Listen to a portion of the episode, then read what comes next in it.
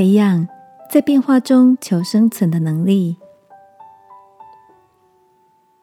晚安，好好睡，让天父的爱与祝福陪你入睡。朋友，晚安。今天的你做了些什么呢？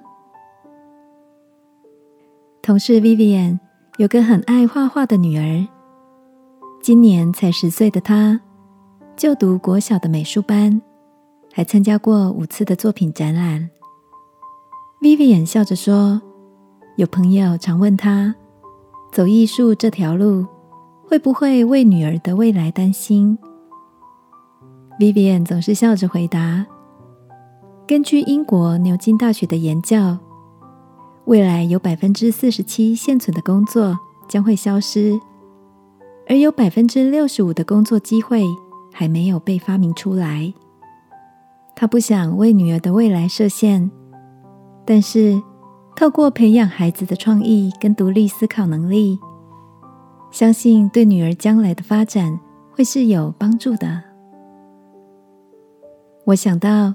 过去在没有网络和手机年代的我们，也很难想象今日科技发达的状态。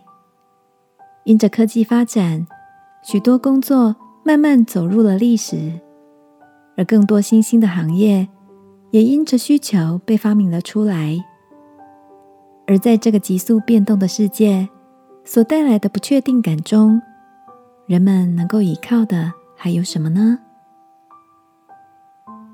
记得圣经里有句箴言说：“人心筹算自己的道路，唯耶和华指引他的脚步。”亲爱的，如果你也在变动的世界中感到茫然，今晚让我们一起透过祷告，把这些不安全感都交托给天父，他必赐下平安，让你所行的每一步都满有祝福。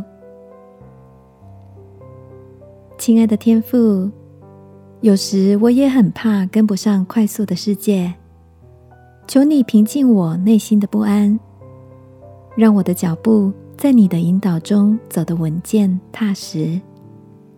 奉耶稣基督的名祷告，阿门。晚安，好好睡，祝福你内心平静安稳，满有力量。耶稣爱你，我也爱你。